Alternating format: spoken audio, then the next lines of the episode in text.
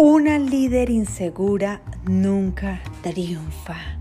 Y de esto se trata hoy, querida, el episodio número 57 del podcast Mujer Cree.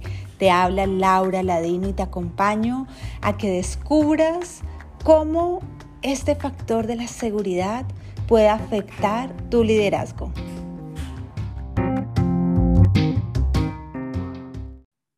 No hay nada peor que un líder inseguro un líder inseguro al corto tiempo va, va a perder ese liderazgo. ¿Sí? Y yo justamente hoy tenía esa conversación con mi esposo porque hemos estado realizando toda una serie de investigaciones con respecto al liderazgo, al liderazgo de la mujer.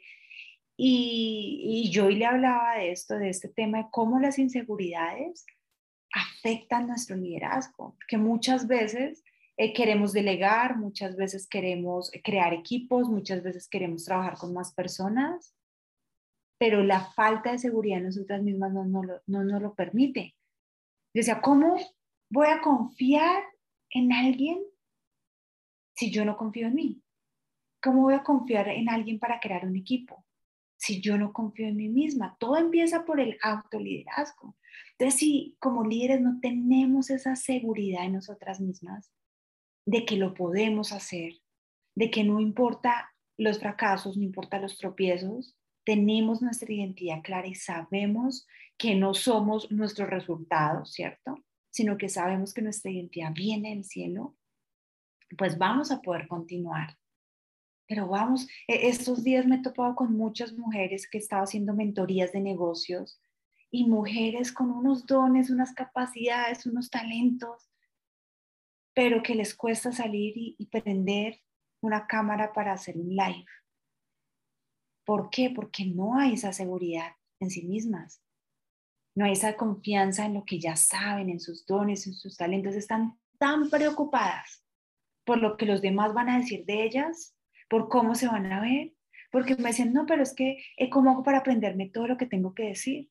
Yo decía, no tienes que aprenderte todo, tú puedes tener una guía escrita. Yo, yo siempre tengo en mi cuaderno, tengo mi cuaderno como unas guías de lo que, de lo que puntos que voy a tocar, pues porque puede que algo se me pase y no quiero que nada se me pase. Y todo eso son inseguridades.